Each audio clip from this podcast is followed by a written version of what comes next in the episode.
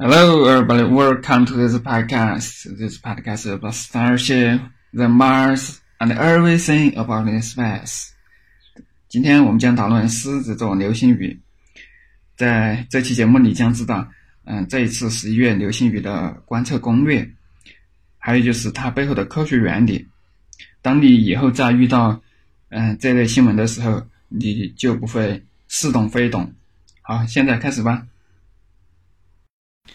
其实世界上本来就没有狮子座流星雨，这个事情要从一八六五年说起。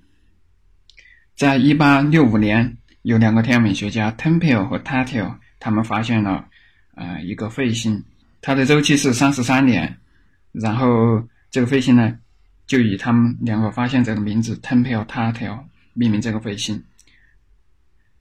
呃，那么根据这个它的周期三十三年，那我们就知道，在一八九九年和一九三二年，它应该是能够观测到这个嗯彗星的，但是这两年并没有观测到。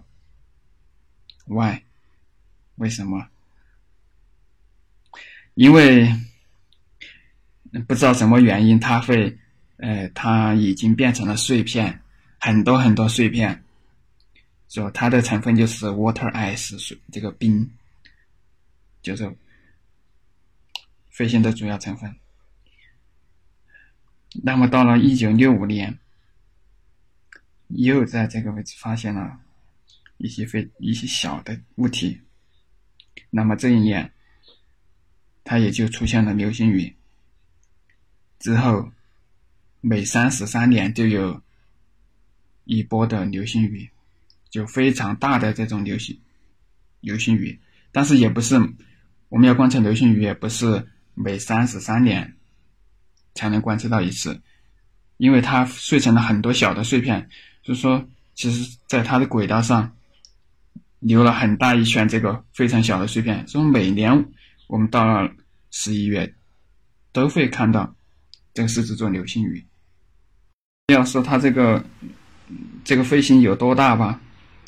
就是它只有，其实只有直径三点六公里，但是它的发展很多很多碎片，因为在每年十一月的时候，我们的地球轨道刚好和这个小这个已经成为碎片的飞行这个轨道相交，所以说在十一月的时候，我们就能够看到，呃，这个这个飞行的碎片进入呃地球的大气层，然后就成了流星。今年的最佳观测时间是十一月十七号和十八号，呃，九点过后，然后一直到半夜，你每小时将可以观测到十五颗左右。它亮度有多亮呢？呃，那么大概就是夜空中最亮的星，嗯，比最亮的恒星还要亮。嗯，你每小时可以观测到十五颗左右。嗯，你最好选一个比较稍微黑暗一点的地方，比如说楼顶。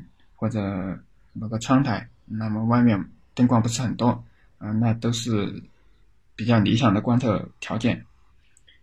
嗯，上一次的风年时是在二零零二年，嗯，但是让人掉下巴的那个非常壮观的，那是一九六六年，那更壮观。